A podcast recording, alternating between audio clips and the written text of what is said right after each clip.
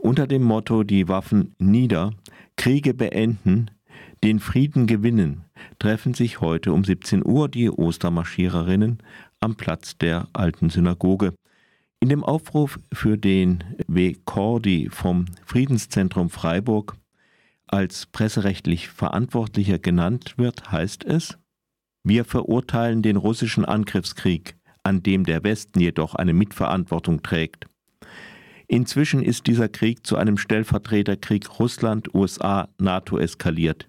Krieg und Wirtschaftssanktionen erschweren das Leben der Bevölkerung überall auf der Erde.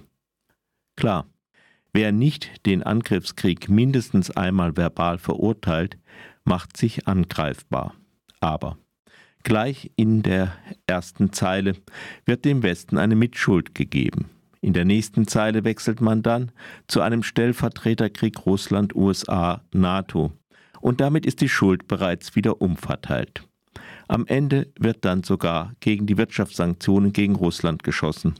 Als der Krieg entgegen allen Beteuerungen aus dem Kreis der Friedensbewegung begann, wurde aus dem gleichen Kreis noch vehement der sofortige Stopp aller Gaslieferungen gefordert, worauf Deutschland im Frühjahr 2022 schlechterdings nicht vorbereitet war. Nun werden selbst die Sanktionen kritisiert. Es ist wie nach der Besetzung der Krim und dem Beginn des von Russland initiierten Krieges im Donbass 2014. Die Exponenten der Friedensbewegung verweisen höchstens formal auf das Völkerrecht, um dann zu den alten Feindbildern überzugehen, als wäre gar nichts geschehen. Bitte sehr, wer hat denn den Herrn Putin dazu veranlasst, Nazis in Kiew und einen Völkermord im Donbass zu erfinden und mit dieser Begründung die gesamte Ukraine zu überfallen?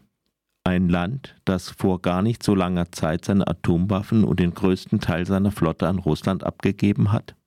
Geht es diesen Friedensaktivistinnen wirklich ausschließlich um den Frieden?